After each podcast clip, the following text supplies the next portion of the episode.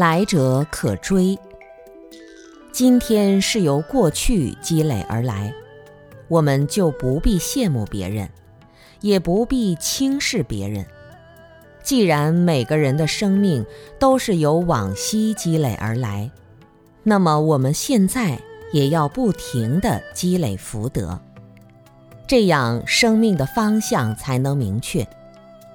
对于过去积累的德行，陶渊明在《归去来兮辞》里面说：“悟以往之不谏，知来者之可追。”你要明白，过去积累的基础已经无法重塑了，都已经过去了，所以不必懊恼，也不必骄傲。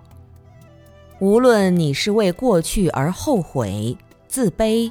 懊恼，或者对过去产生一种傲慢之情，或者以过去受的苦来炫耀，那都是一种深切的执着。就像有些岁数大的人，总拿小时候的经历来说事。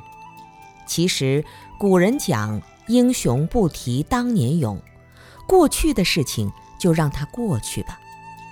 但在过去的基础上，我们更要知来者之可追，在未来的生命中成就圆满觉悟，都是我们的本分事。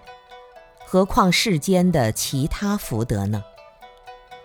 在面向未来的时候，每个人都可以把自己的身心调节到最佳的状态。来者如何去追寻呢？经典告诉我们：置身于正道。视为最吉祥。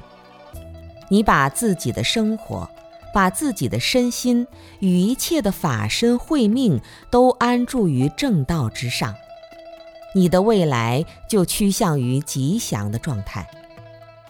如果你过去有德行，但现在没有置身正道，就像你曾经努力挣钱，买了很高档的汽车。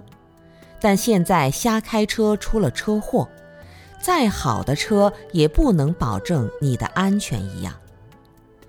你过去积累的德行再好，哪怕现在是受到万人敬仰，但如果你没有置身正道，那么你的成就越高，名利越大，造罪业也就越容易，堕落的比一般人还要快。看到这一点，我们就会明白，一个人想要获得吉祥，除了过去的基础之外，现在的努力更是非常关键。